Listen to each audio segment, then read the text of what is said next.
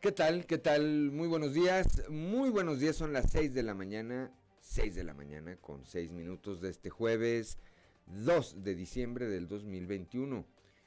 Yo soy Juan de León y esto es Fuerte y Claro, un espacio informativo de Grupo Región. Saludo como todas las mañanas a quienes nos acompañan a través de nuestras diferentes frecuencias en todo el territorio del estado de Coahuila. Aquí para el sureste de nuestra entidad a través de la señal de la 91.3 de frecuencia modulada, transmitiendo desde el corazón del centro histórico de la capital del estado, aquí desde el sexto piso del edificio ubicado en la esquina de las calles Allende y Ocampo. Para las regiones centro, centro desierto, carbonífera y cinco manantiales, por la 91.1 de FM, transmitiendo desde Monclova, desde la capital del acero para la laguna de Coahuila y de Durango por la 103.5 de FM, transmitiendo desde la Perla de la Laguna, desde Torreón, desde Torreón, eh, Coahuila, por la 97.9 de FM para el norte de Coahuila y el sur de Texas, transmitiendo desde el municipio de Piedras Negras, y por la 91.5 de FM para Acuña, Jiménez y del Río, Texas, transmitiendo desde, desde el mismísimo Ciudad Acuña. Un eh, saludo, por supuesto, también a quienes nos siguen a través de las redes sociales por las eh, diferentes eh, páginas de Facebook de Grupo Región. Como todas las mañanas, como todas las mañanas, hoy hay mucha información y estos son los titulares de este día. Alertan las diócesis de Saltillo y de Piedras Negras sobre estafadores que extorsionan en nombre de la iglesia. Más adelante le tendremos todos los detalles. El gobernador Miguel Riquelme dio a conocer que en los años que restan de su administración continuarán las acciones para consolidar la estrategia de seguridad para el blindaje de Coahuila. En su comparecencia ante los legisladores del Congreso del Estado, la secretaria de Seguridad en el Estado, Sonia Villarreal Pérez, afirmó que uno de los puntos fundamentales para tener los altos niveles de seguridad en el Estado ha sido la implementación del mando único policial, donde el Estado se coordina, se coordina con los municipios. El alcalde electo de Torreón, Román Alberto Cepeda González, señaló que los pasivos del Sistema Municipal de Aguas y Saneamiento es un tema que se encuentra bajo la lupa y para conocer la situación financiera real del organismo será fundamental la labor de revisión que se hará durante los próximos 30 días. Finalizó el día de ayer eh, la jornada de vacunación contra el COVID-19 para el rango de población de 15 a 17 años aquí en la capital del estado. El presidente de la Cámara Nacional de Comercio en Saltillo, Eduardo Dávila, dio a conocer que durante esta temporada, en donde hay una mayor afluencia de dinero y de compras, también se da el fenómeno de la estafa con billetes falsos, por lo que recomendó a los ciudadanos estar alerta para no caer, para no caer en este tipo de estafas. El gobernador Miguel Ángel Riquelme Solís acudió el día de ayer a la toma de posesión del eh, nuevo mando especial de la Laguna, cargo que a partir de la fecha ostenta el general brigadier diplomado del Estado Mayor Rogelio García Pérez. Inauguran las instalaciones, aquí en Saltillo, inaugura el alcalde Manuel Jiménez las instalaciones del Sistema Integral de Acondicionamiento Policial, sumando una acción más cumplida en el tema de seguridad. El alcalde de Saltillo entregó las instalaciones de este sistema integral de acondicionamiento policial donde elementos de la Comisión de Seguridad y Protección Ciudadana reciben acondicionamiento físico con entrenadores profesionales. El día de ayer también compareció ante el Congreso del Estado el secretario de Gobierno, el secretario de Gobierno Fernando de las Fuentes Hernández. Bueno, pues esta, esta y otra información hoy aquí en Fuerte y Claro. Comenzamos.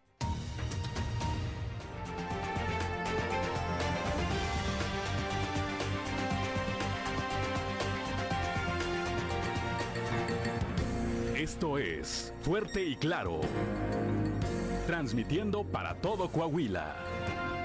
Fuerte y claro, las noticias como son, con Claudio Linda Morán y Juan de León.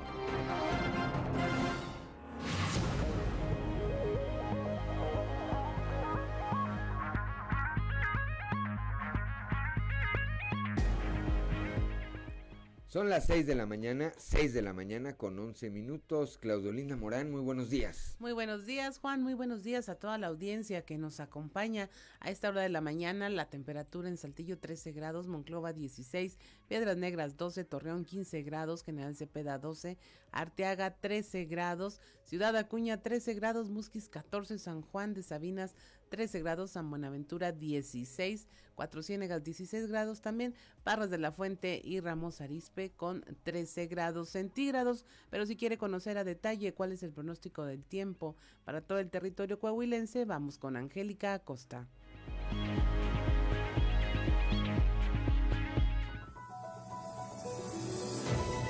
El pronóstico del tiempo con Angélica Acosta.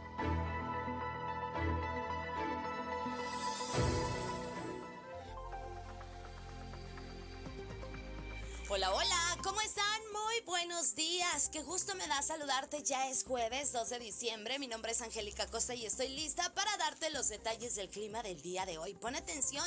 Saltillo, máxima de 17 grados para el día de hoy, mínima de 12 durante el día. Vamos a tener un cielo totalmente soleado, va a estar rico, va a estar agradable, eh, despejado totalmente y por la noche un cielo claro. La posibilidad de precipitación, atención Saltillo, elevada, más durante el día que por la noche 60%. Maneja con cuidado, Saltillo. Monclova, 25 grados como máxima, mínima de 14 durante el día. Vamos a tener un cielo totalmente despejado. Va a estar rico, va a estar agradable y por la noche un cielo totalmente claro. La posibilidad de precipitación, al igual que Saltillo, elevada más durante el día que por la noche, 60%. Toma tus precauciones, Monclova. Torreón, Coahuila, también temperatura cálida, 26 grados eh, como máxima para este jueves, mínima de 14. Durante el día, principalmente soleado cálido, rico, agradable y por la noche un cielo totalmente claro. De igual manera, aparecen las lluvias para Torreón, elevada más durante el día que por la noche 63%. Mucho cuidado, Torreón, maneja con cuidado, por favor. Piedras Negras, máxima de 25 grados centígrados, mínima de 16. Espera que marque el termómetro para este jueves. Durante el día, periodo de nubes y sol va a estar agradable y por la noche un cielo principalmente nublado. 25% la posibilidad de chubasco para Piedras Negras. Perfecto. Ciudad Acuña, también temperatura rica, 26 grados como máxima para este jueves, mínima de 16. Durante el día soleado, rico, cálido, agradable, disfruta, aprovecha tu día y por la noche parcialmente nublado. 25% la posibilidad de precipitación ahí para Ciudad Acuña. Perfecto. Tienes vuelta para Monterrey, pon atención. Temperatura máxima para Monterrey para el día de hoy, 25%, mínima de 13. Durante el día, soleado, despejado totalmente, va a estar rico, va a estar cálido, va a estar agradable y por la noche un cielo claro total.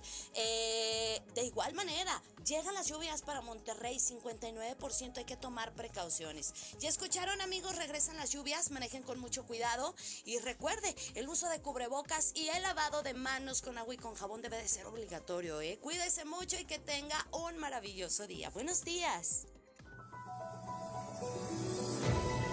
El pronóstico del tiempo con Angélica Acosta.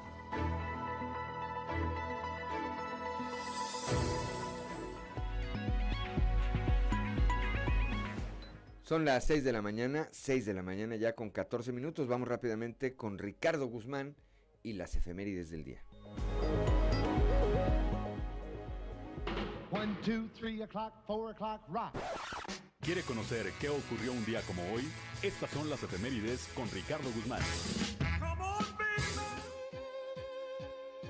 Un día como hoy, pero de 1547, murió el militar español Hernán Cortés, personaje recordado por la conquista de México tras derrotar al imperio azteca, lo que dio inicio a la creación de la Nueva España.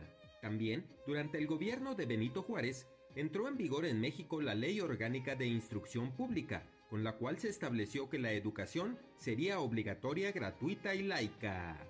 Y un día como hoy, pero de 1971, fue creado los Emiratos Árabes Unidos, conformado por seis emiratos del Golfo Pérsico.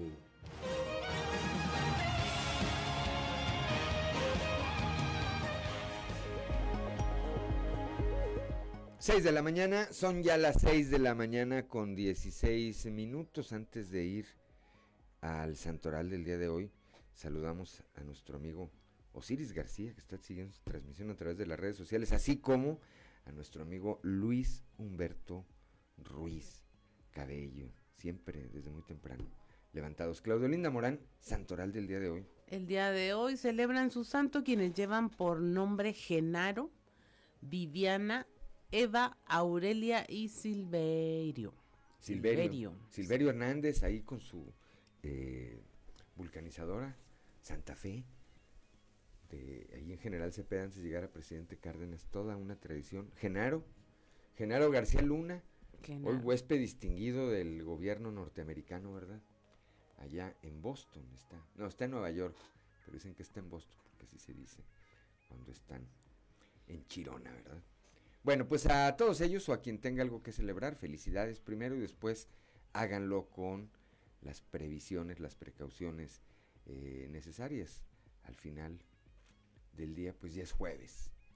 Ya de jueves ya se vale de todo. ¿eh? Haz de cuenta que es, ya dice Ricardo López, ya prácticamente es fin de semana.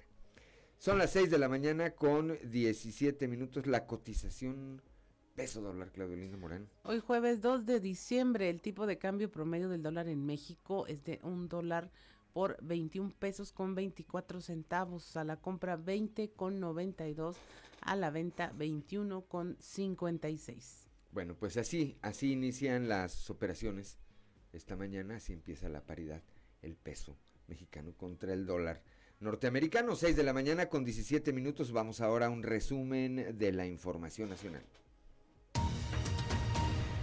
Anuncia el presidente un aumento salarial del 22%. Los sectores obrero y patronal junto al gobierno determinaron un aumento al salario mínimo de 22%. El presidente asegura que en su gestión el aumento total ha sido de un 64%.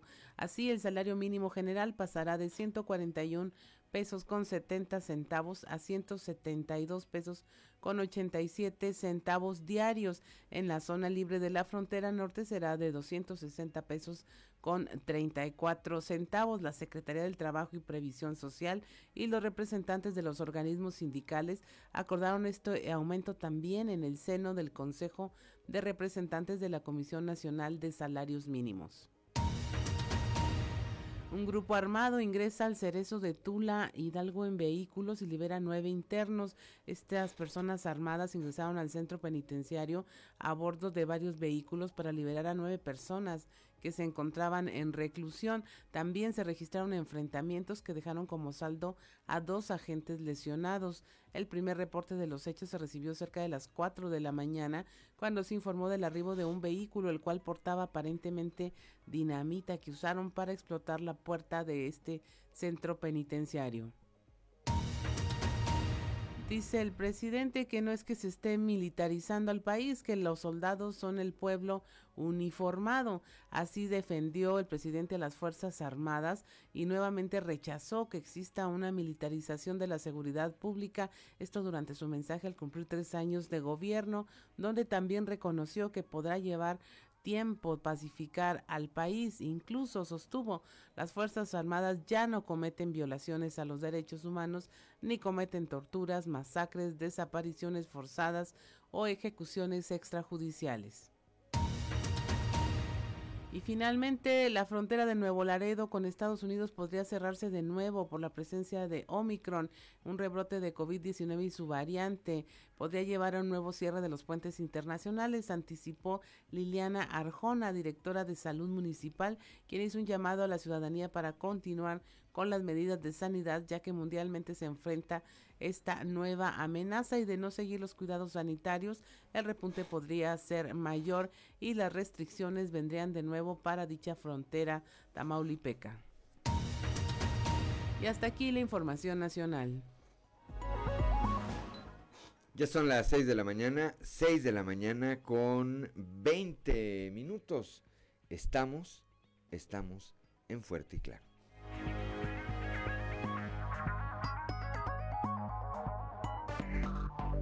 Enseguida regresamos con Fuerte y Claro. 6 de la mañana, ya son las 6 de la mañana con 24 minutos. Vamos rápidamente a la portada de hoy de nuestro periódico Capital, que en su nota principal pues destaca esta información. Estafan en nombre de la iglesia. Y esta información pues se refiere a que tanto la diócesis de Saltillo como la de Piedras Negras han advertido y advierten, o están advirtiendo, que utilizando la figura de estas instituciones, hay gente que está pidiendo dinero a nombre de ellas, evidente por el WhatsApp. El WhatsApp ya dejó de ser la seguridad que en algún momento representó, diciendo este comentario. Por aparte, eh, se, se fortalecerá el blindaje de Coahuila, esto dice el gobernador Miguel Riquelme, quien anticipó que en los años que restan de su administración van a continuar las acciones y las inversiones para consolidar la estrategia de seguridad de nuestra entidad. Bajo la lupa, deuda del CIMAS, dice el alcalde electo de Torreón, Román Alberto Cepeda, y es que nada más de pensar que te pueden dejar una dependencia, una institución como el CIMAS con una deuda superior a los 900 millones de pesos, pues sí, evidentemente que tendría que estar bajo la lupa, dice Román Alberto, que los siguientes 30 días se va a estar revisando estos pasillos. Más adelante también tendremos la información. Legalidad y seguridad, prioridad del gobierno de Miguel Riquelme. Esto señaló ayer el secretario de gobierno en el estado, Fernando de las Fuentes Hernández, al comparecer ante diputados del Congreso del Estado como parte de la glosa por el cuarto informe del gobernador Miguel Riquelme. Chema Fraustro, alcalde electo de Saltillo, afirmó que los dos años en los que va a coincidir su administración con la del gobernador Miguel Riquelme, pues por supuesto que van a trabajar de manera coordinada por el bien, por el bien de Saltillo. El día de ayer el alcalde de esta capital, Manolo Jiménez, inauguró las instalaciones del Sistema Integral de Acondicionamiento Policial, sumando una acción más cumplida en materia de seguridad. Y en la imagen principal, el día de ayer, el eh, gobernador Miguel Riquelme acudió allá a la región lagunera a, ser testigo, a participar en la ceremonia en la que tomó posesión del mando especial de la laguna el general brigadier diplomado del Estado Mayor Rogelio García Pérez.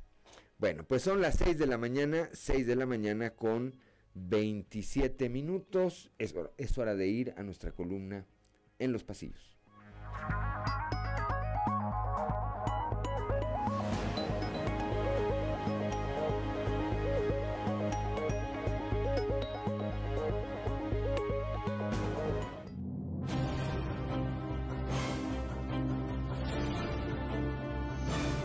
Y en el cartón de hoy, faena que nos muestra el secretario de gobierno de Coahuila, Fernando de las Fuentes, quien está vestido con su traje de luces como todo un buen torero y que está haciéndole frente a un enorme toro llamado comparecencia, al cual por supuesto le hizo una gran faena. Con un buen manejo de cifras, acciones y claridad en el rumbo de la dependencia a su cargo, el secretario de gobierno, Fernando de las Fuentes, compareció ayer ante el Congreso local como parte de la glosa del cuarto informe de gobierno de Miguel Riquelme el también exdiputado local, federal y exalcalde mostró las tablas necesarias ante los legisladores, en especial ante la morenista Lisbeth Ogazón y sus incisivos cuestionamientos. También por el Congreso local estuvo la magistrada presidenta del Tribunal de Justicia Administrativa, Sandra Rodríguez Wong, quien entregó al presidente de la Junta de Gobierno, Eduardo Olmos, un compendio de las acciones llevadas a cabo en esa institución durante 2021. Lo propio, por cierto, hará el próximo 7 de diciembre el presidente de la Comisión de Derechos Humanos de Coahuila, Hugo Morales, quien trabaja en el documento con el que llevará a cabo su comparecencia ante el legislativo. Ahora fue Pancho Tobías a quien los estafadores quisieron utilizar para defraudar a desprevenidos conocidos del recaudador de rentas en Saltillo, quien a través de sus redes sociales advirtió de la estafa y negó ser él quien estuviera buscando los ganadores de un sorteo con un premio de mil euros. Como marca el manual, tanto Luis Fernando Salazar como Armando Guadiana presumieron ayer su baño de pueblo y difundieron imágenes de su asistencia al evento con el que Andrés Manuel López Obrador celebró sus tres años de gobierno.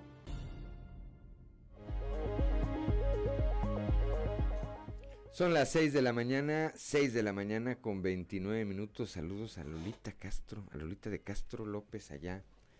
Repito, en el bello, industrioso y progresivo municipio de Atotonilco, de Tula, que qué terrible lo de Tula Hidalgo, eh, lo del municipio. No estoy hablando de mi pueblo, estoy hablando de ahí, cerquita, de Tula Hidalgo. Ayer eh, Joaquín López Dóriga difundió algunas imágenes del momento en que entra el vehículo este eh, artesanal en el penal, en el penal de Tula. No se reportan muertos y heridos, al parecer hay algunos elementos lesionados, pero bueno, así están las cosas por allá. Saludos, Lolita. 6 de la mañana con 30 minutos vamos rápidamente a un panorama informativo por el estado y comenzamos con mi compañera Leslie Delgado. Ayer concluyó, concluyó aquí en la capital del estado la jornada de vacunación contra el COVID-19 para jóvenes de 15 a 17 años. Leslie Delgado, muy buenos días. Buen día, informando desde la ciudad de Saltillo. Este miércoles finalizó la jornada de inmunización contra la COVID-19 del bloque poblacional de 15 a 17 años. Cabe mencionar que el coordinador del punto de vacunación del Centro de Convenciones Canacintra, Luis Zavala, indicó que el padrón registrado de este rango de edad fue de poco más de 40.000 jóvenes, de los cuales cerca de 35.000 fueron inoculados en ambos módulos con la farmacéutica Pfizer. A continuación, escucharemos su declaración. Estamos hablando de prácticamente un poco más de 11.000, ayer, el lunes y martes, más las 6.500 que podemos aplicar el día de hoy más o menos más de 15 mil dosis. Sí, como 18 mil casi. Ok, entonces superarían las que más o menos había mencionado en una primera ¿Qué fue lo que sucede? Se calcula conforme a lo que el, padrón que se registra. Ok. Entonces, cuando nos avisan que, se va, que cuando arranca la, jornada de vacunación de esta etapa, teníamos registrados en la plataforma de mi vacuna alrededor de 40 mil jóvenes se destinan 43 mil vacunas por, el posible aumento, ¿no? Pero el aumento fue en, estos dos días, tres días, ha ido mucho más el aumento, ¿no? Pero conforme se vayan registrando, conforme vayamos teniendo los números, nosotros vamos sacando vacunas. La posibilidad de abrir ya un punto permanente en clínicas del IMSS. están en esa negociación entre la Secretaría de Bienestar y el IMSS para poder saber cuáles clínicas del IMSS serían habilitadas para puntos de vacunación permanente.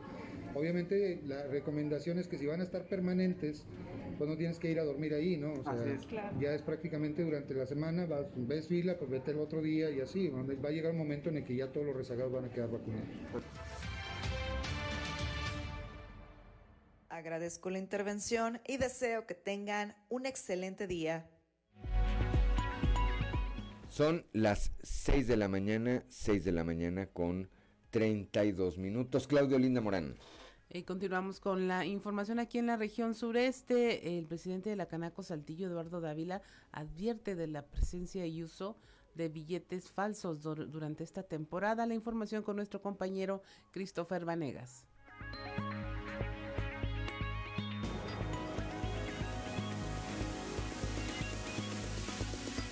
Hola, ¿qué tal compañeros? Muy buenos días, los saludo con mucho gusto ustedes y a todos nuestros radio escuchan y déjenme platicarles que el día de ayer hablamos con el presidente de Canaco Saltillo, Eduardo Dávila, quien eh, dio a conocer que durante esta temporada pues se corre el riesgo de la circulación de billetes falsos, por lo que pidió a la ciudadanía estar muy atenta en este tema. Vamos a escuchar parte de su declaración. Mira, esos son temas constantes que nosotros como sector estamos haciendo llamados y comunicados a todos nuestros afiliados y a toda la ciudadanía. Cuando hay mayor derrama económica, cuando hay mayor circulación de recursos y de billetes en la, en la ciudad, eh, pues se cometen este tipo de... Hay, hay posible comisión de delitos por defraudación por billetes falsos.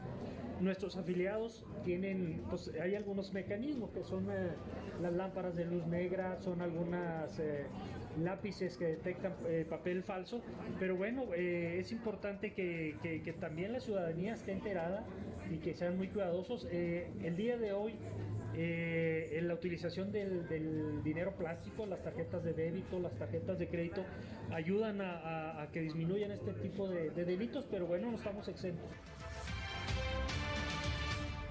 Pues bien, esta es con la información con la que contamos al momento. Que tengan un excelente día. Gracias, gracias a Christopher Vanegas. Cuando son las 6 de la mañana, 6 de la mañana con 34 minutos, vamos ahora con Moisés Santiago Hernández allá a la región carbonífera. Adultos mayores se desilusionan, pues quién no se va a desilusionar, ¿verdad? Tras no recibir su apoyo económico, en este caso ellos de parte de la Secretaría del Bienestar. Moisés, muy buen día. Muy buenos días Juan y Claudia y a todo nuestro amable auditorio que nos escucha en todo Coahuila. Los adultos mayores se desilusionan del gobierno federal tras no recibir su apoyo del bienestar. Esto después de que la falta de organización por parte de la Secretaría del Bienestar para pagar los recursos a los adultos mayores causa desesperanza y desilusión. Así lo señaló el señor José Armando Botello Ballesteros, habitante de la comunidad de San Alberto. Esto es lo que nos comenta. En todo lo que nos ayuda el gobierno ¿En qué se va? En ir y venir. Exactamente, la esperanza de cobrar ahora. ¿Y qué les dijeron? ¿Que no hay dinero? Que no hay nada. ¿Qué le pediría usted al gobierno? No, pues ¿qué le pediría? Pues quiere uno que vote por el mismo presidente y luego sale lo mismo. Con este dinerito eh, tiene usted para cubrir sus gastos. Eh, exactamente, pues tiene uno que sacar fiado lo que uno necesite. Viene uno porque saca uno fiado y tiene que pagar la tienda. Y no se no, pues no pagas, te va acumulando, acumulando. De igual que ella, ella viene a ver si la ayuda. También ella viene pagando muebles. ¿Desde dónde viene? De San Alberto. Y ella no tiene nadie, está sola. pues esta es la información que tenemos para todos ustedes desde la región carbonífera para Grupo Región Informa, su amigo y servidor Moisés Santiago. Que tengan un excelente día. Son las 6 de la mañana, 6 de la mañana con 36 minutos. Claudio Linda Morán. En la región central se gira de nueva cuenta una orden de aprehensión contra Eduardo N. al hacerse una revalorización del caso de violencia contra Elvia N. Estuvo por faltas en el centro, fallas en el centro de empoderamiento para las mujeres. La información con nuestra compañera Guadalupe Pérez. Muy buenos días, saludos desde la región centro. El delegado Rodrigo Chaires de la Fiscalía Regional aquí en Monclova, pues nos habla de este caso de violencia, el cual anteriormente les habríamos informado prescribió luego de que el Centro de Empoderamiento y Justicia presentara tarde el caso ante el juez. Sin embargo, Cabe mencionar que dentro de esta misma causa penal se siguen tres hechos y por uno de estos es que se giró una nueva orden de aprehensión en contra de Eduardo N por el delito de violencia en contra de Elvia N. Sobre este asunto hay una revalorización de los datos de prueba que en un primer momento fueron presentados ante la autoridad judicial. Como seguramente es de su conocimiento, en esta ocasión, de acuerdo al criterio judicial, eh, después de la formulación de imputación, pues el juez eh, estimó que no era suficiente lo que se había presentado. En función a esto, bueno, el, fiscal general, el tema sobre todo de violencia de la mujer es un tema que tiene muy presente, da la instrucción de que la delegación centro pues, colabore con el, con el agente del Ministerio Público adscrito al centro de empoderamiento y eh, pues desde luego hacer hincapié y profesionalizar aún más la investigación que se está llevando a cabo. En función a esto, nos arrojaban algunos datos de prueba adicionales a los que fueron presentados en un primer momento. Igualmente, eh, se estima que es eh, viable presentar a la persona a través de un mandamiento judicial, el cual fue expedido con antelación próximo lunes estará llevando la audiencia de continuación. Saludos desde la región centro para Grupo Región Informa, Guadalupe Pérez. Gracias a Guadalupe Pérez cuando son las 6 de la mañana con 38 minutos y ahora vamos allá al norte de nuestro estado con Norma Ramírez. Bueno, pues se roban los ciudadanos los adornos navideños de la ciudad. ¿No será que digan, pues, lo del agua al agua, dicen, no? lo del agua al agua. Dice Norma Ramírez, muy buenos días. Muy buenos días. Esta es la información desde Piedras Negras. El ayuntamiento en esta época navideña instaló una gran cantidad de adornos de esta temporada en las calles y bulevares de la ciudad. Sin embargo, ya se han presentado dos robos de estos en diferentes sectores de la ciudad. El primero, una corona y el segundo, una esfera.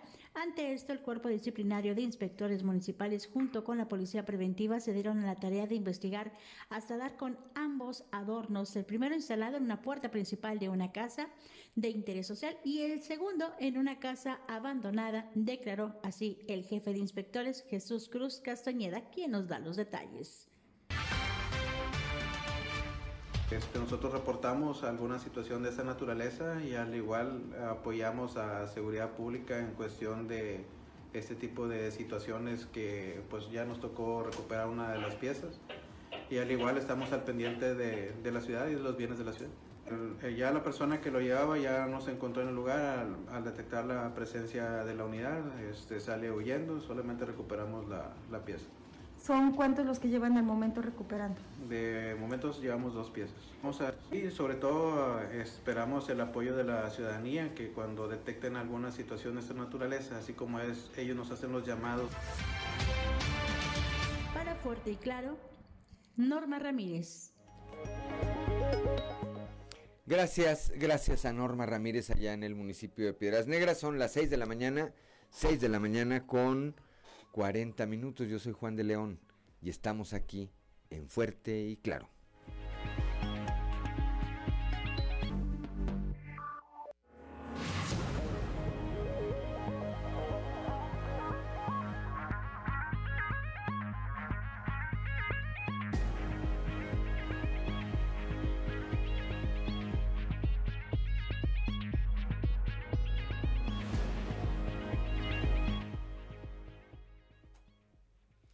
6 de la mañana con 45 minutos ya. Continuamos en Fuerte y Claro. Y mire, ayer se llevó a cabo la comparecencia del secretario de Gobierno, Fernando de las Fuentes Hernández, ante eh, las comisiones del Congreso del Estado. Ahí estuvo nuestro compañero Raúl Rocha. Cuéntanos cómo le fue al secretario de Gobierno, Raúl. Hola, ¿qué tal? Buenos días, Olinda. Sí, ayer arrancaron esta serie de comparecencias por parte de los secretarios del Estado y el que arrancó esta, esta agenda fue precisamente el secretario de Gobierno Fernando Las Fuentes, quien indicó que en el gobierno de Miguel Ángel Riquelme la legalidad y la seguridad de los coahuilenses es prioridad, por lo que no se bajará la guardia. Y además destacó que Coahuila es uno de los estados mejor gobernados de México y gran parte de ello se debe a una firme e histórica vocación federalista. Escuchemos lo que dijo el secretario. Entre otros indicadores que nos colocan a la vanguardia en calidad a los derechos humanos, son los pilares de la gobernanza y la gobernabilidad en Coahuila. Seguiremos actuando bajo los esquemas de articulación, colaboración entre autoridades de los tres niveles de gobierno que nos ha permitido ser uno de los estados. Seguiremos trabajando con los empresarios y la sociedad civil bajo esquemas de solidaridad y cooperación que aumenten la confianza de la ciudadanía en nosotros, para una mejor gobernabilidad. En la administración de Miguel Riquelme Solís, la legalidad, la seguridad de los coahuilenses es prioridad. No vamos a bajar la guardia. Aquí en Coahuila, con gobernanza, con gobernabilidad, seguiremos dando resultados. Fuerte Coahuila es y seguirá siendo. 6:47 de la mañana, así es Raúl, y bueno, de hecho nuestro cartón de hoy pues muestra a Fernando Los Fuentes toreando ahí las, los embates en el Congreso del Estado. Eh, se comenta que sí fue cuestionado ahí en, en, el, en el seno del Congreso. Sí, ahí tuvo que pues mostrar las tablas que tiene el secretario en cuestionamientos eh, realizados por parte de algunos diputados de oposición, en especial de la local de Morena, eh, Garzón, quien eh, le preguntaba cuestionamientos sobre esa insistencia que tiene el gobierno del Estado en que los municipios se unan al mando único policial. Y fue un momento muy clave, porque ahí definitivamente dijo, gracias a ese tipo de esquema de seguridad, seguridad detectamos, dijo el secretario, un atentado que estaba planeado contra Fuerzas Armadas en un partido de fútbol que iban a realizar de manera recreativa en un sitio de una región del país. Dijo, ese es un punto eh, eh, neurálgico para mostrar de la eficiencia de este mando único y fue parte de todos los elementos que ahí estuvo solventando de una manera clara, concisa y con mucha estabilidad. Así es, Raúl. Y bueno, pues se trata de argumentar y definitivamente si te preguntan con argumentos y respondes con argumentos, pues ahí está el resultado de que haya una eh, comunicación entre ambos poderes. Estuvo eh, este eh, presentando esta informe ante las comisiones de gobernación, puntos constitucionales y justicia, igualdad y no discriminación, defensa de los derechos humanos contra la trata de personas y la Comisión Especial para la Garantía de los Derechos Humanos, Niñas, Niños y Adolescentes. Eso nos habla de la amplitud eh, que tiene la Secretaría de Gobierno, la amplitud de acción. Sí, y ahí dio una serie de datos de cada uno de estos rubros y pues sí, podemos mencionar muchísimos, por ejemplo, de que se han realizado, por ejemplo, 331 sesiones en lo que va el año eh, de gabinete de seguridad y en estas reuniones, pues es importante porque, por ejemplo, ahí se da el reporte de incidencia de los 15 delitos de impacto a cargo de la Fiscalía General del Estado. También se habló de los apoyos que han recibido eh, las mujeres en los centros de justicia y empoderamiento, este, de los decretos que se han realizado, eh, que son 17 hasta el momento, eh, 14 iniciativas, 9 acuerdos, en fin, una serie de datos eh, contundente sobre el trabajo que se está realizando a través de, la Secretaría de Gobierno en el Gobierno del Estado. ¿no? Así es, y seguramente en la mente de nuestra audiencia pues está el tema del incendio en la Pinalosa, ahí tiene que ver la Secretaría de Gobierno, está también la crisis eh, migrante allá en el norte en Ciudad Acuñas, ahí también interviene la Secretaría de Gobierno. Pero pues muchas gracias eh, Raúl por este enlace, esta información y pues que tengas una excelente jornada el día de hoy. Igualmente, Linda, a la orden. 6 de la mañana con 51 minutos, continuamos. 6 de la mañana con 51 minutos, bueno, en lo que vamos a nuestro siguiente enlace, saludamos a Joel Roberto Garza Padilla desde Frontera. Rápidamente dice, buenos días, Ciudad Frontera, presente. Y, y nos obsequia un pensamiento, dice, nunca le falles a alguien que te ama de verdad. Nunca se encuentra la persona, a la persona, dos veces en la vida. Bueno, pues gracias a Joel Roberto Garza Padilla. Enrique Hernández nos mandaba, un, nos un pensamiento todos los días después de que lo operaron de la columna ya este, desertó. Le mandamos un saludo, le mandamos un saludo por supuesto, por supuesto, a eh, nuestro amigo Enrique Hernández y le agradecemos a Joel Roberto Garza Padilla allá desde Frontera. Coahuila, ya está en eh, la línea telefónica mi compañero Víctor Barrón allá desde la Perla de la Laguna. Eh, el día de ayer estuvo eh, allá el gobernador Miguel Riquelme en el cambio de, mando, del mando especial de la laguna. Ahí anticipó que va el Estado por la consolidación en su estrategia de seguridad. Víctor, muy buenos días.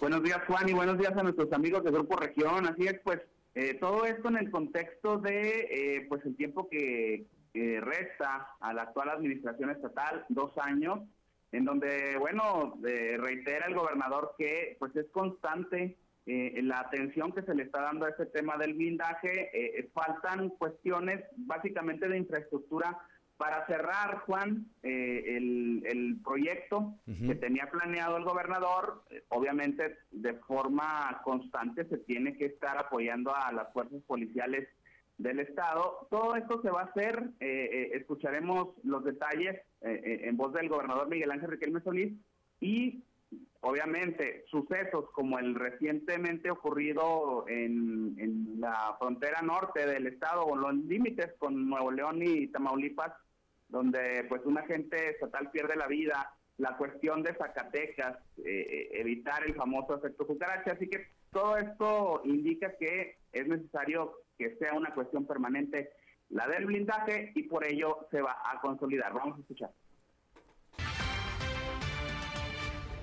vamos a seguir consolidando. En los, en los próximos días estaremos entregando el cuartel militar de Acuña. Eh, hay tres cuarteles todavía, eh, no, no, cuarteles, bases militares más pequeñas que vamos a, a entregar. Y yo con eso terminaría, no, únicamente seguiría equipando a la, a la policía, capacitándola, comprando armamento y, que, puedan tener este, todas las herramientas necesarias de, trabajo. La verdad es de que en cuestión de blindaje, esto fue lo que yo me comprometí y, estamos antes de que termine mi sexenio entregando pues un, regimiento en, en, Acuña, que era lo que, lo que faltaba para sellar toda la parte norte de, de Coahuila.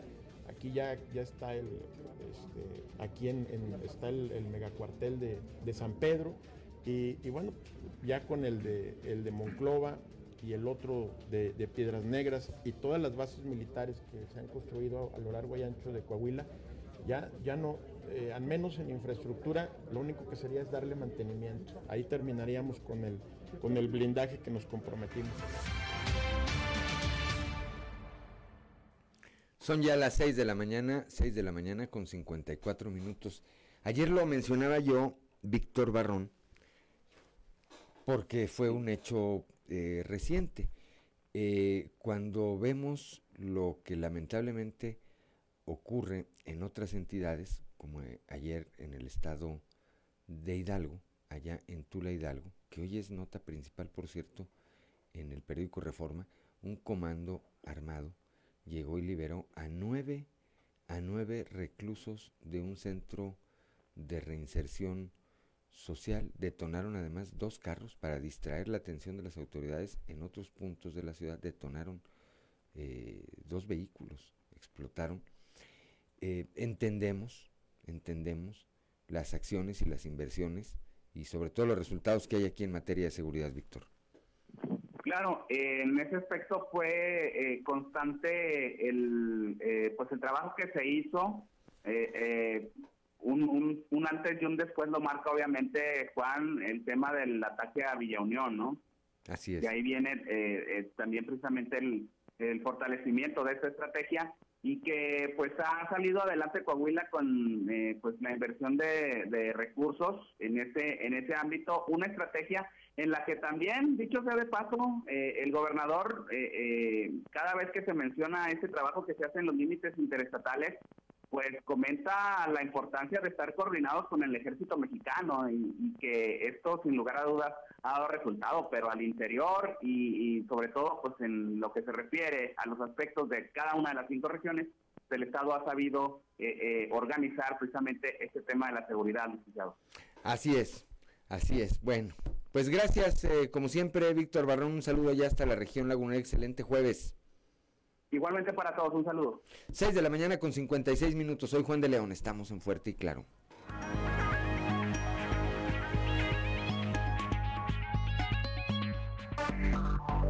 Enseguida regresamos con Fuerte y Claro.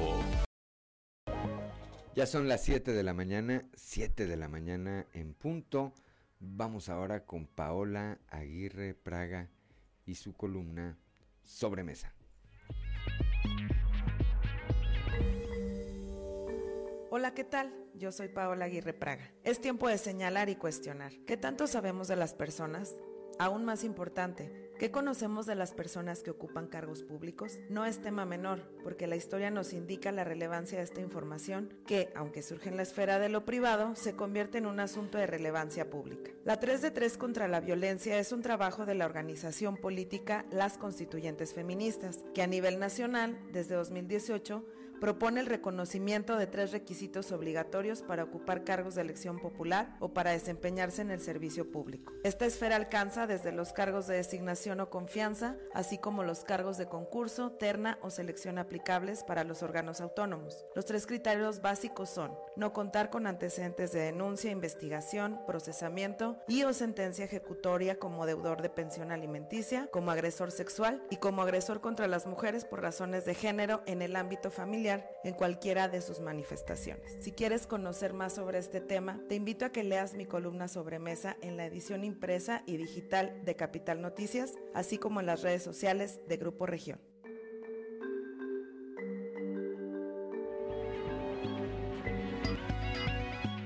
Son las 7 de la mañana, 7 de la mañana con dos minutos.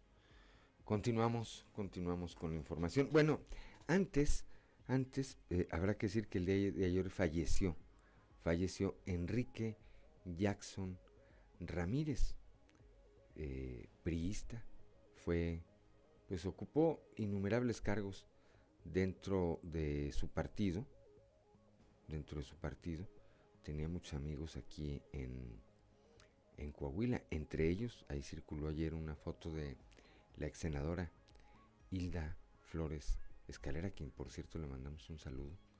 Este, Jerico Abramos, si no mal recuerdo, también publicó una esquela, eh, una condolencia a los familiares y amigos de Enrique Jackson Ramírez. Ahora sí, 7 de la mañana, 7 de la mañana con 3 minutos. El alcalde electo de Torreón, Román Alberto Cepeda González, señaló que los pasivos del CIMAS eh, es un tema que está bajo la lupa y para conocer la situación financiera real de este organismo eh, será fundamental la labor de revisión que se lleve a cabo los próximos 30 días. Que digo, es evidente que algo se está haciendo mal por la respuesta que hubo durante la época más complicada del año de los años anteriores y tienen que ver con, con el verano.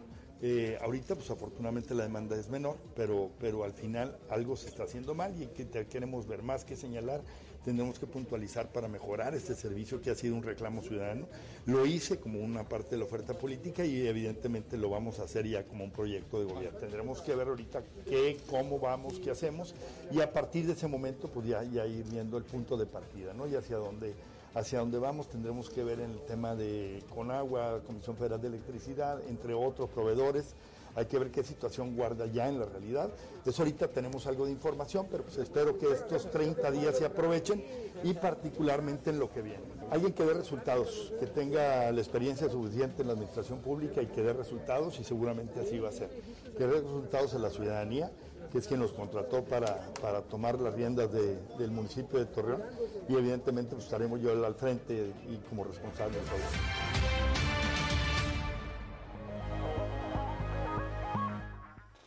Son las 7 de la mañana, 7 de la mañana con 4 minutos, Claudio Linda Morán. El mando único es fundamental para mantener la seguridad, así lo señaló la secretaria de Seguridad Sonia Villarreal en su comparecencia ante los legisladores del Congreso del Estado.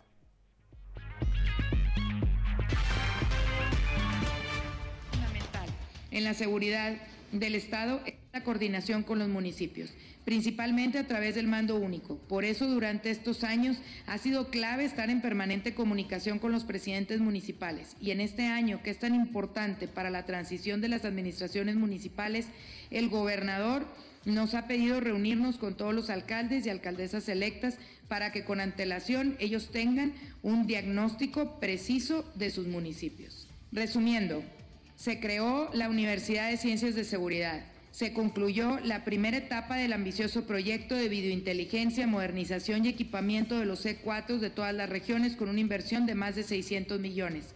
Se invirtieron 47.3 millones de pesos en la adquisición de armamento de alto poder. Este año entregamos 32 unidades con un valor de 25.3 millones de pesos. Graduamos 277 nuevos policías. Con todas estas acciones, inversiones y una visión clara de gobierno, hemos logrado, según datos del INEGI, ser el sexto estado con más, más seguro del país.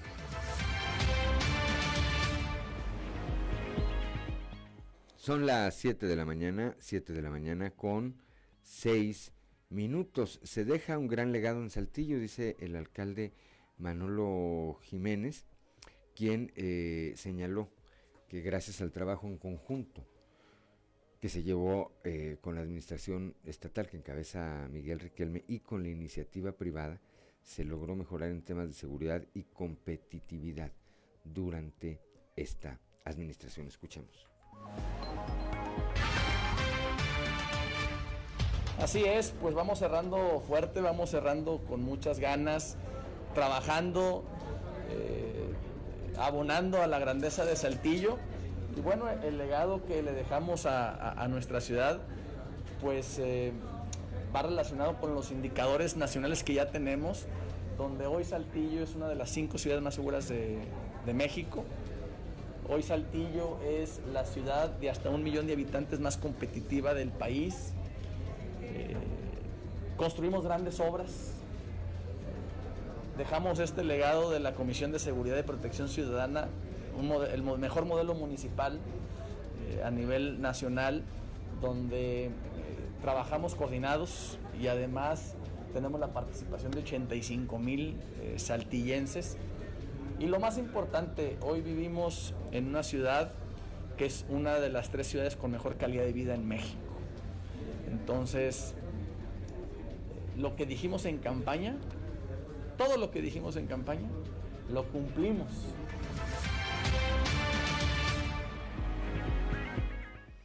Son las 7 de la mañana, 7 de la mañana con 8 minutos, Claudio Linda Morán. El alcalde electo José María Fraustro Sillera afirmó que los dos años en los que coincidirá con el gobernador Miguel Riquelme trabajará de manera armónica en beneficio de los saltillenses en áreas como seguridad y salud, entre otras. pues que le siga, que le siga y que sea una realidad ese apoyo que él nos ofrece a todos los alcaldes electos. Vamos a estar con él pues vamos a lograr que Coahuila siga creciendo. Van a continuar, este, continúan trabajando las mesas de construcción de la paz, constru- eh, continúan la buena relación entre todos los cuerpos de seguridad y vamos a hacer lo que sea necesario para conservar a nuestro estado en esa posición. Serán prioritarios el, el que está en Rocamontes, pues, en la carretera de Zacatecas, y el que está pues, eh, en San Antonio de las Alazanas, en la frontera con Nuevo León. Dos prioridades para nuestra región. Totalmente, este, es más, nosotros hemos reforzado esto, los cinco alcaldes electos de la región, de Ramos Arizpe, Saltillo, Arteaga, este, General Cepeda y Parras, y vamos a estar pues, muy unidos con el gobernador en todas las acciones que, se reclamen desde el punto de vista de seguridad, desde el punto de vista de salud, de educación, solución a los servicios.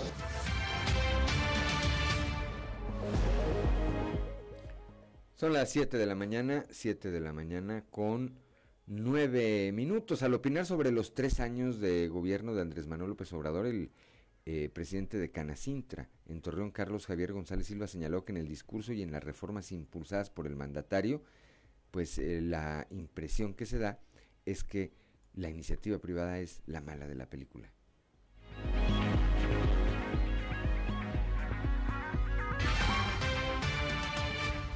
Creo que ha sido una, una administración donde ha puesto la imagen del empresariado como la mala, como, la, como los malos de la película, cuando somos en realidad los que generamos el empleo, cuando somos en general los que estamos aportando todo al país. Y lo vemos en todas sus declaraciones, inclusive en las nuevas reformas, cuando sacan, cada vez que van a sacar una reforma, ponen a la- al empresariado como si fuéramos los malos y los.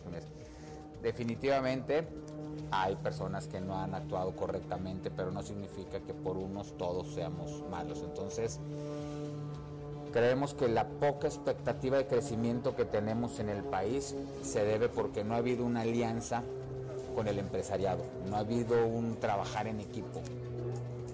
Este, si tomamos a Coahuila como referencia, el crecimiento que ha tenido Coahuila no lo ha tenido el país. Pero aquí en Coahuila los empresarios somos equipo del gobierno y a nivel federal los empresarios somos los malos de la película. Entonces ahí más o menos das dando cuenta cómo se esperábamos que se actuara con el gobierno federal. Son las 7 de la mañana, 7 de la mañana con 11 minutos. Decíamos el día de hoy la nota principal de nuestro periódico Capital. eh, es esta información de que a nombre de las eh, diócesis tanto de Saltillo como de Piedras Negras hay quienes están pues eh, estafando. Eh, le aprecio esta mañana al padre Juan Armando Renovato, vocero de la diócesis de Piedras Negras, que nos toma esta comunicación para platicar con el auditorio de todo el territorio del estado de Coahuila, pues para ahondar sobre este tema. Padre Renovato, muy buenos días, le saludamos Claudia Olinda Morán y Juan de León. Platíquenos qué está sucediendo. A últimas fechas, muy buenos días. a últimas fechas se han presentado una serie de llamadas a la comunidad en donde a nombre de la iglesia o a nombre de algunos sacerdotes e incluso a nombre del obispo se pide alguna cantidad de dinero.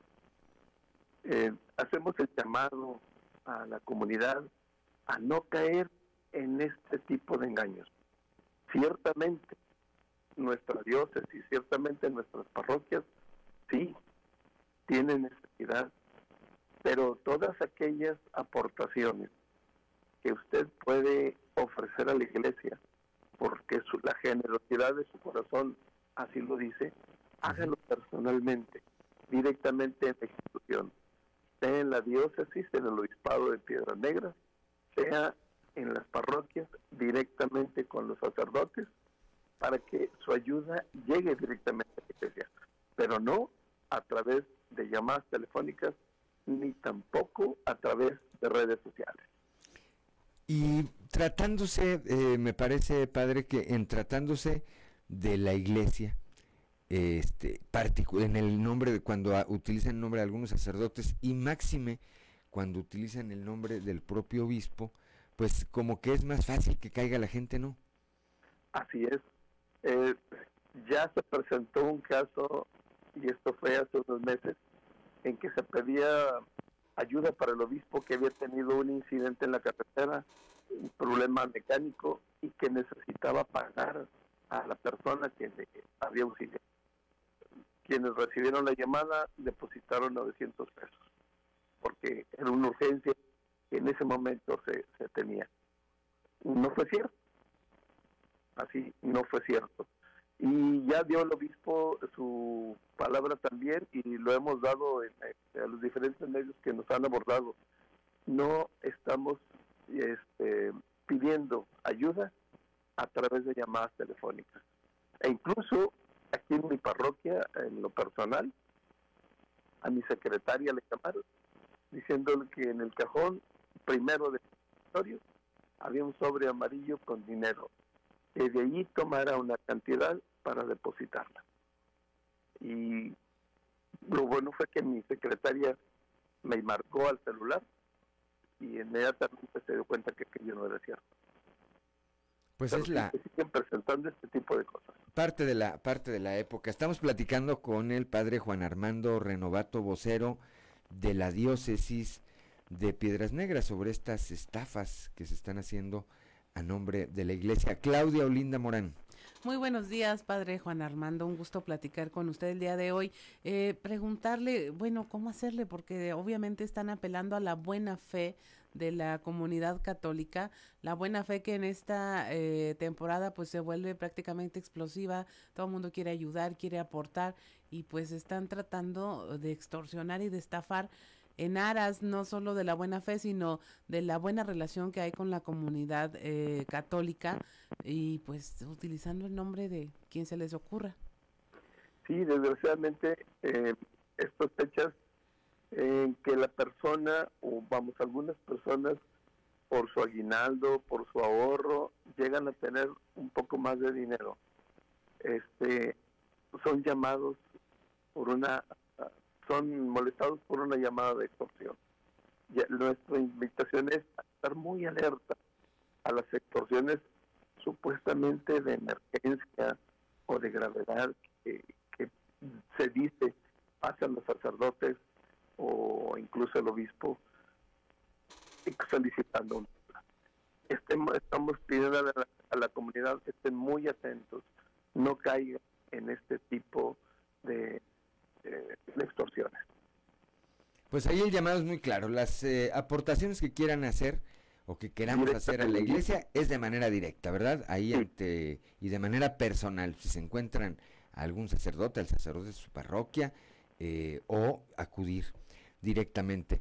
Por otra parte, eh, padre, ¿cómo cierra la diócesis de Piedras Negras? ¿Cómo, cómo cierra este 2021, que ciertamente fue el segundo año de pandemia, un año bastante complicado, pero parece verse ya, parece verse ya más claridad en el horizonte para el 2022. Bendito Dios, eh, pues la salud de, en concreto de los sacerdotes mejoró.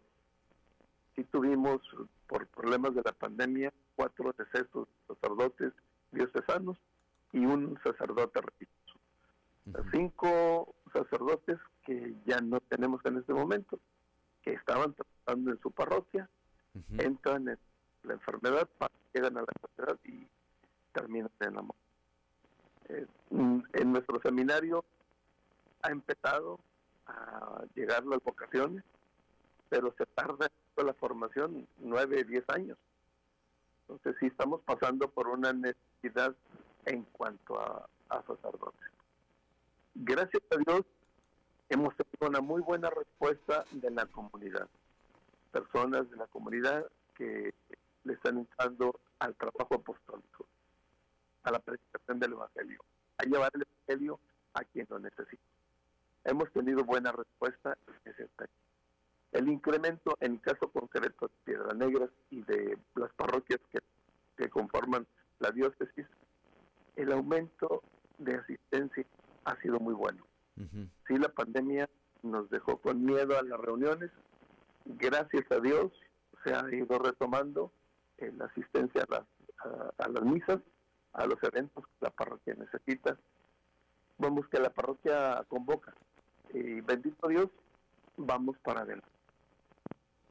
Pues así, con esta, con este escenario eh, estamos prácticamente ya por cerrar el 2021. Claudio Linda Morán.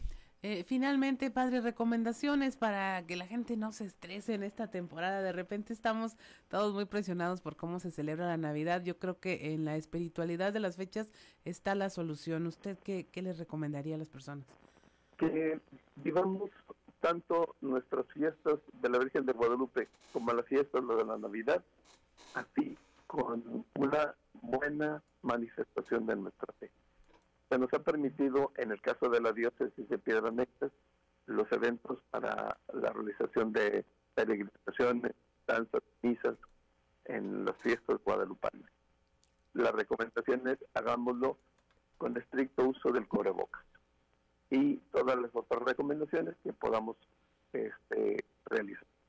En el caso de la Navidad, esto trae consigo a veces un problema de depresión en muchas personas. Como que son épocas en que nos pega más la depresión. Eh, tenemos en la diócesis eh, lugares en donde te puedes eh, llamar. En el momento no tengo el número, pero tenemos un número telefónico donde se puede llamar para pedir ayuda emocional. la persona que está deprimida siente dificultad en su estado de ánimo, puede llamar y le invitamos a que lo haga de veras. Lamento no tener a la mano el número del, teléfono, no lo memoricé, pero estamos brindando por parte de la diócesis ayuda a todas estas personas que pasan en Navidad por ese momento de depresión. Ahorita, ahorita nos ofrecemos a, buscarlo eh, y difundirlo. Padre Renovato, tenemos 20 segundos antes de despedirnos. Agradecerle, por supuesto, que nos haya tomado esta llamada. Pues la bendición, Padre. Claro, que Dios nos bendiga en, en estos nuevos uh, eh, arranques. Para muchos, esto es un nuevo comienzo.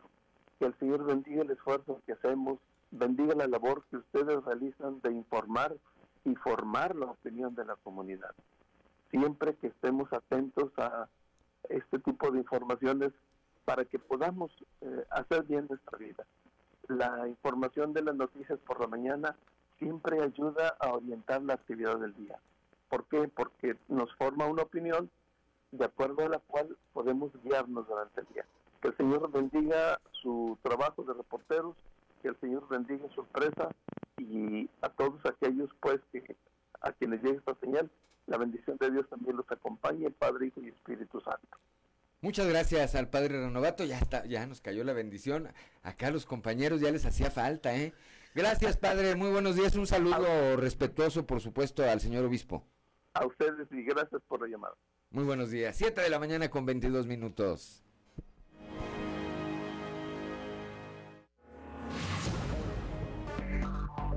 Enseguida regresamos con Fuerte y Claro.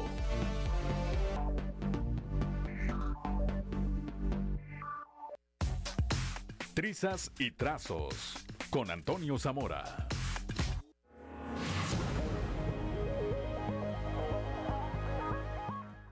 Son las 7 de la mañana, 7 de la mañana con 26 minutos. Ya está Toño Zamora en la línea telefónica, ya desde la capital del acero. Toño, muy buenos días. Buenos días, Juan. Buenos días a, las personas que nos sintonizan a esta hora. Hay dos encuestas, Juan, una de, de eh, que le da a López Obrador un 71% de aceptación entre la gente nueve puntos menos que cuando inició su administración federal. Y otra empresa encuestadora dice que Andrés Manuel López Obrador tiene un 80% de aceptación. Sin embargo, nos vamos a referir a la, a la encuesta de, de la CERA, donde cuando empiezan las preguntas difíciles eh, a, la gente que encuestaron, alrededor de mil personas, eh, como que le baja un poquito la calificación. Porque, por ejemplo, cuando cuestionan eh, sobre el dinero, eh, definitivamente que las becas favorecen al, presidente. Eh, y pues la gente destaca que solamente el 32% que está de acuerdo en este tipo de, de becas, por llamarle algunas cosas, entre las que destacan programas adultos mayores, a estudiantes, apoyos económicos, etcétera, etcétera, etcétera. Y cuando llega la, la pregunta de combatir la corrupción, acabar con los privilegios, eh, si ha hecho algo el gobierno federal o Andrés Manuel López Obrador, solamente suma el 16%, a ayudar este, a los más pobres el 9%, eh, su forma de gobernar el 7%, vacunación contra el COVID, solamente el 2% está de acuerdo y 1% está de acuerdo en obras públicas como el Tren Maya o el cambio que se hizo, eh, la desaparición del aeropuerto. Además, eh, en las reformas que ha implementado, la refinería, mejorar la economía, disminuir inseguridad, combatir el huachicol, la reforma energética y mejorar los salarios, eh, sigue estando Andrés Manuel López Obrador solamente con un 1% de, de aprobación. ¿Qué, ¿Qué, es lo peor que ha hecho el gobierno de Andrés Manuel López Obrador? Pues en 2000 hay un porcentaje de los encuestados, las respuestas son, son variadas, donde no disminuir la inseguridad va a acabar con la corrupción, la mala economía del país, va a implementar programas de salud, cancelar el aeropuerto y construir uno nuevo. Y destacan también el no tener un buen equipo de colaboradores, dar becas a ninis y a quienes no las necesitan, mala gestión de la pandemia, no combatir el narcotráfico, hacer obras en el sureste, no escuchar a otros, burlar, burlarse, pelearse, y también ocupan lugar las mentiras del presidente, eh, hablar sin fundamentos, ser un gobierno autoritario, gobernar mal, no implementar o quitar programas sociales, no cumplir lo que promete, no hacer cumplir las leyes militarización del país y de dividir a la gente. O sea, después de, escuchar eh, que en estos puntos obtuvo muy pocos, muy pocos puntos el, el presidente, yo me pregunto cómo es posible que pueda obtener entonces un 71% de aceptación, Juan. Bueno, pues habría que ver, habría que ver. Hay muchas encuestas.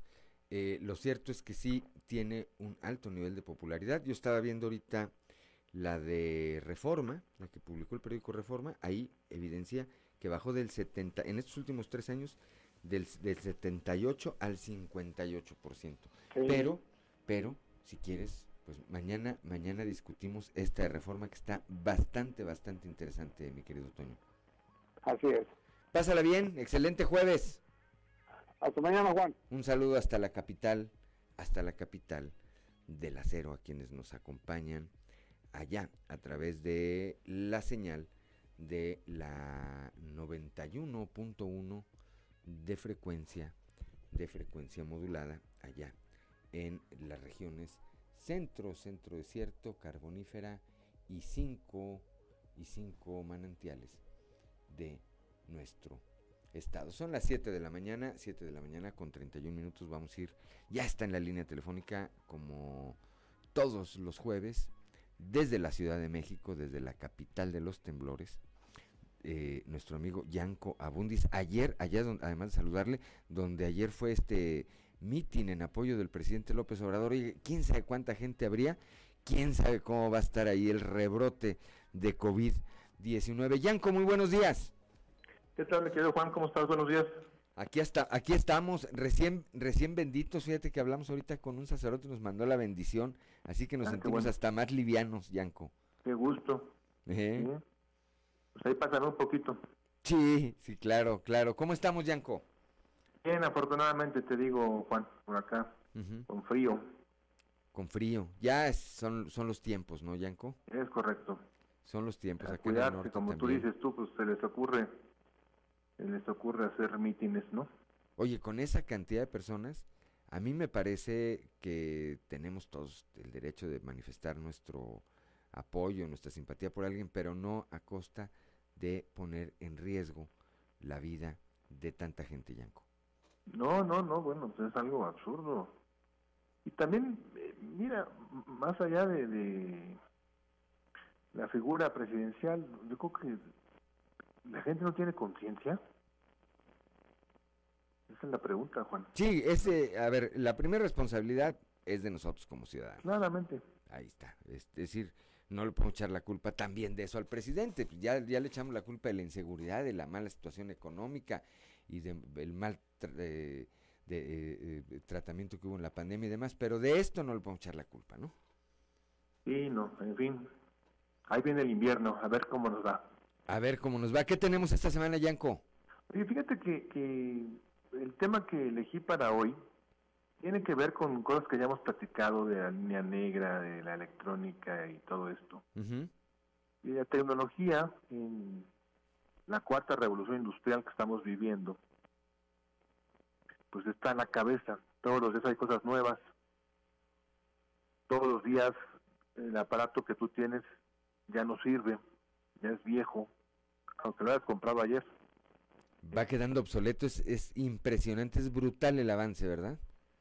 Pero fíjate, Juan, que el tema se llama obsolescencia programada, porque están fabricando estos aparatos con una vida útil ya programada para que se descompongan y dejen de servir a tal fecha. ¿Sí? Llámese laptop, llámese tablet, llámese móvil, llámese impresora, llámese lo que tú quieras. Y el problema es que los gobiernos pues, están coludidos con ellos, con los grandes fabricantes tecnológicos, ¿no? Con estos pillos de cuello blanco que te roban porque yo te preguntaría, Juan, ¿cuántos celulares has tenido en tu vida? ¿no? Mm, no, pues. Infinidad. Han sido varios, seguramente. Varios, sí, así es. Y precisamente por eso, Yanko. Una porque, oye, pues que ya no hay la actualización, ¿verdad? Entonces, pues tienes que estarlos actualizando. Y la otra es porque, pues, e, efectivamente, de repente pueden dejar de funcionar. Sí, sí, empiezan a fallar y ya lo acabas cambiando, ¿no? y todo eso pues tiene un costo muy muy importante. Lo mismo las computadoras y lo mismo todo lo que ya mencioné. Y, te repito, los gobiernos, llámese Estados Unidos, llámese Alemania, llámese Singapur, llámese México, todos los gobiernos, pues están coludidos con esta boca de pillos zampones que nos roban descaradamente y en forma permanente. ¿sí? Entonces, lo que tenemos que hacer, Juan, es una tarea muy sencilla que se llama comparar.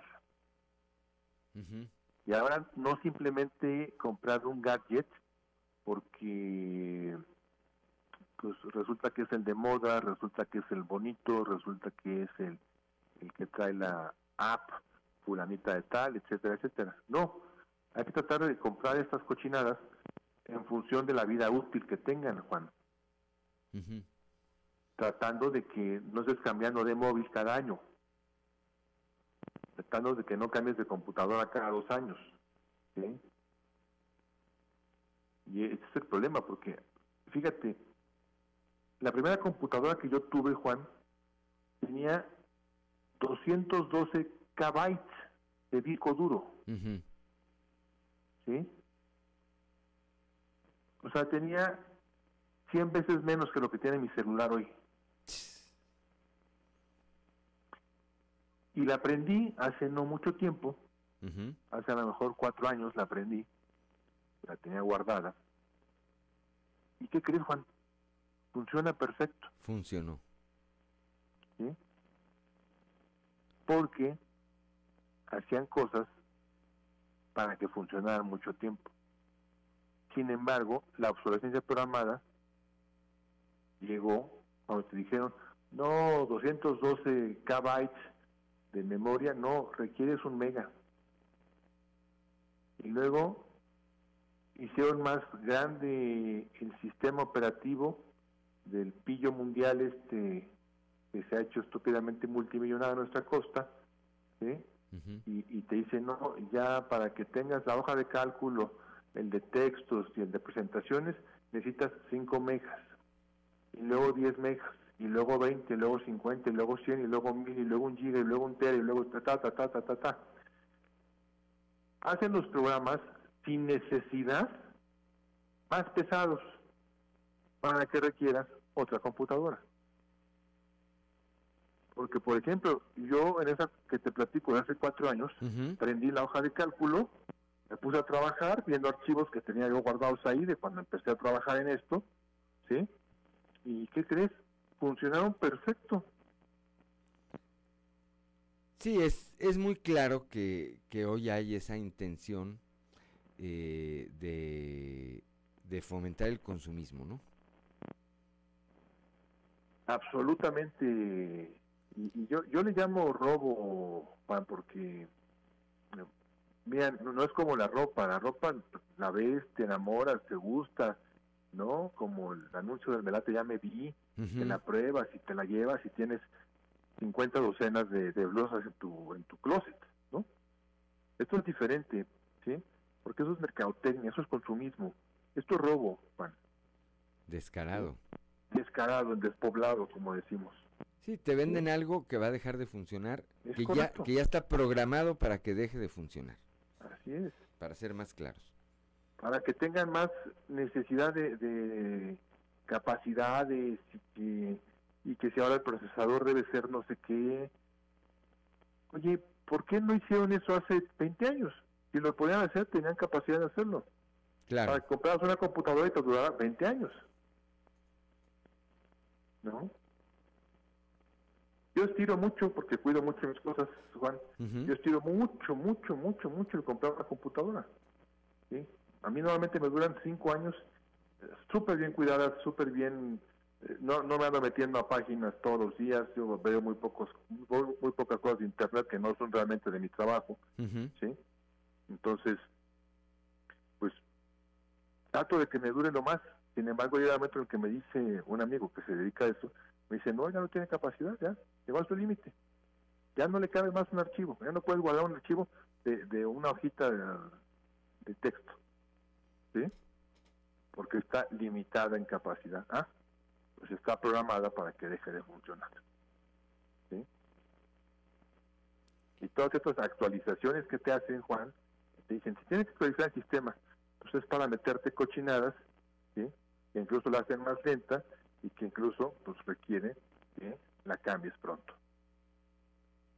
Totalmente. Yo me despediría con dos, con dos reflexiones, Yanko.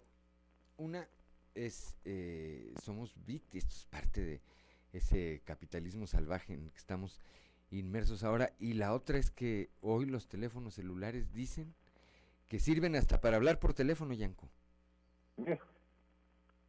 Fíjate que hace poquito, no, no mucho, fui a una tienda de conveniencia, de inconveniencia le llamo yo,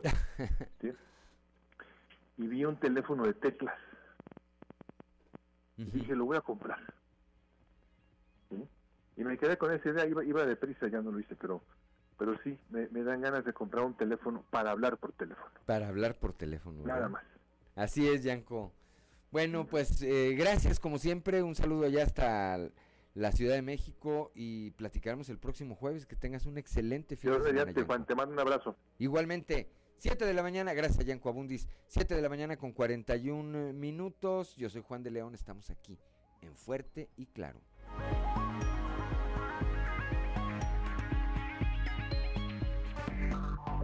Enseguida regresamos con Fuerte y Claro.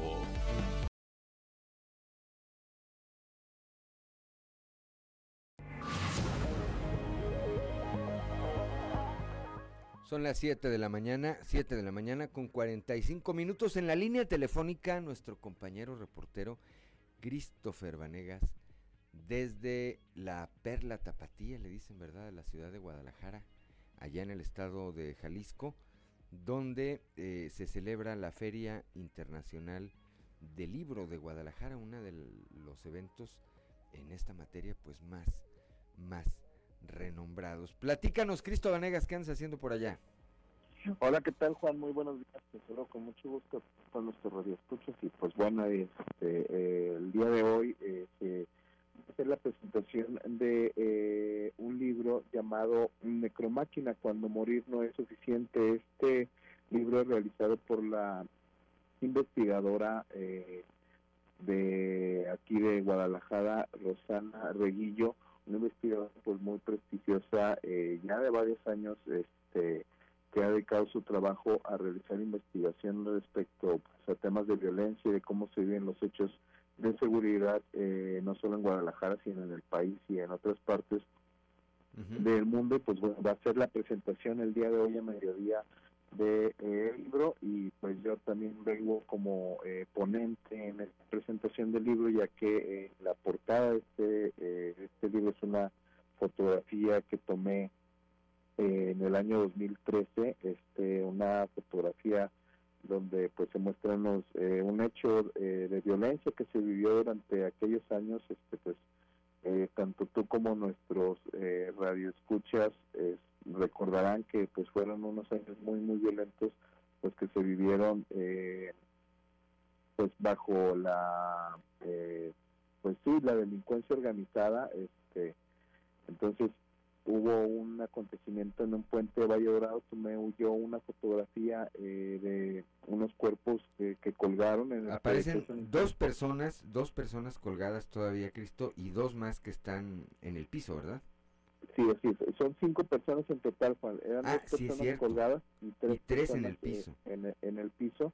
Este, tomé esta fotografía que pues ganó un premio internacional, el World Press Photo, eh, uno de los premios de fotoperiodismo más importantes eh, en el 2014.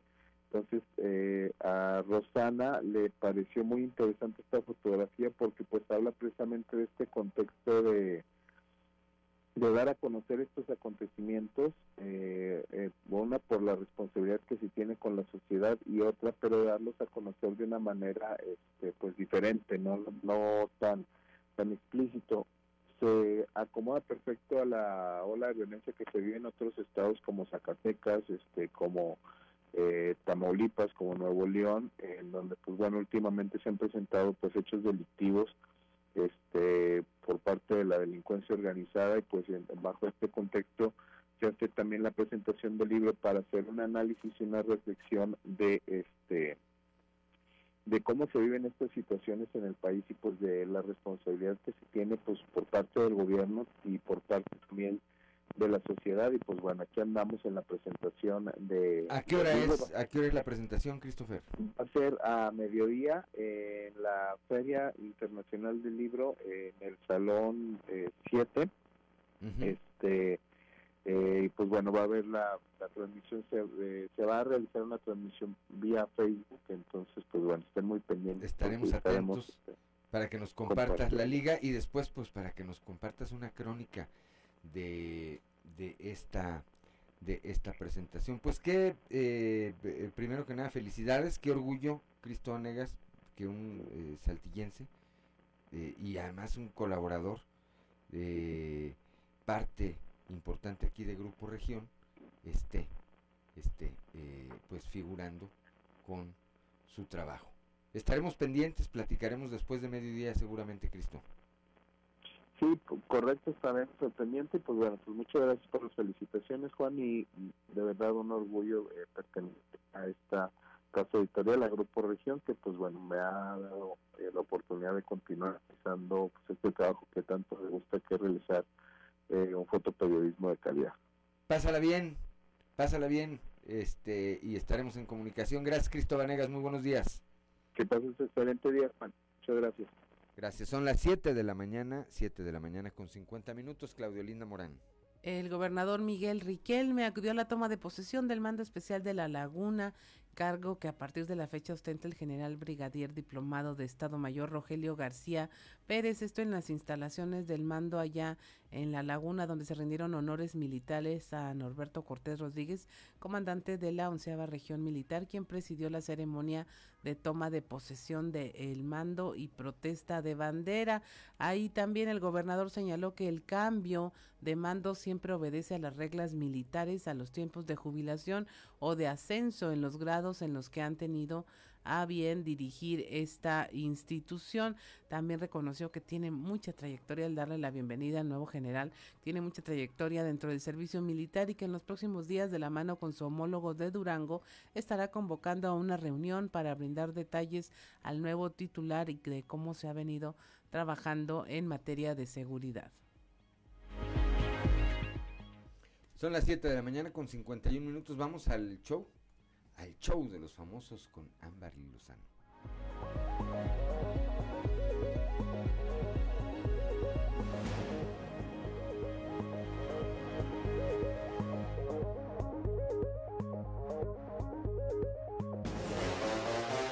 El show de los famosos con Amberly Lozano. Vicente Fernández vuelve a terapia intensiva. Don Vicente Fernández tuvo que reingresar a terapia intensiva tras sufrir una recaída en su estado de salud. Los conductores Horacio Villalobos y Flor Rubio afirmaron que Don Chente padecía neumonía y quiere más cuidados ahora. Aunque la noticia no fue confirmada, se dice que el cantante fue trasladado a terapia intensiva y está bajo observación. El último reporte médico de la familia fue hace ya dos semanas.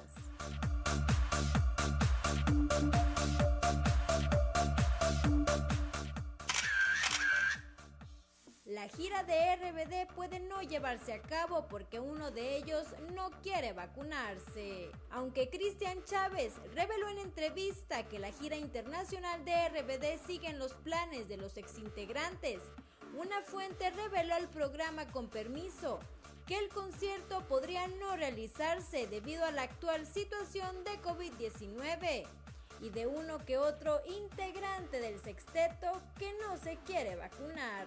La conductora Marta Figueroa aseguró que Anaí solo estará en la gira si todos sus compañeros están debidamente vacunados. Figueroa y Pepillo Origel confirmaron que quien no se quiere vacunar es Christopher Uckerman, quien supuestamente no ha tomado ninguna de las dos dosis.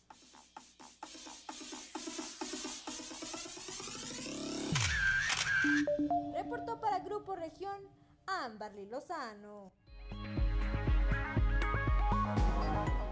Bueno, pues gracias a Amberly Lozano y el show de los famosos, cuando son las 7 de la mañana, 7 de la mañana con 53 minutos, pues nos vamos esta mañana ya, esta mañana de 2 de diciembre, de este jueves 2 de diciembre. Le eh, esperamos el día de mañana a partir de las 6 y hasta las 8 de la mañana en Fuerte y Claro y de las 8 a las 9 de la mañana en los distintos espacios de eh, Región Informa, los espacios locales de Región Informa, allá en Piedras Negras por la 97.9 de FM con Norma, Norma Ramírez por la 91.5, eh, transmitiendo desde Acuña con Ricardo Ramírez Guevara. Para la Laguna de Coahuila y de Durango por la 103.5 de FM con Sergio Peinbert y eh, para las regiones centro, centro desierto, carbonífera y cinco manantiales por la 91.1 de FM con Rebeca Hernández y Joel Barrera, Joel Barrera y Rebeca Hernández. Aquí en un momento más Regresamos Claudio Linda Morán, Ricardo Guzmán y su servidor Juan de León. Yo por lo pronto le recuerdo que Fuerte y Claro es un espacio informativo de Grupo Región bajo la dirección general de David Aguillón Rosales. Y como todos los días, le deseo que este sea el mejor. Muy buenos días.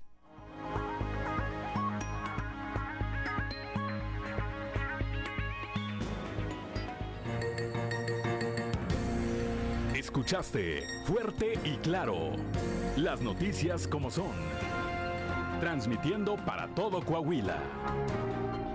Fuerte y claro con Juan de León.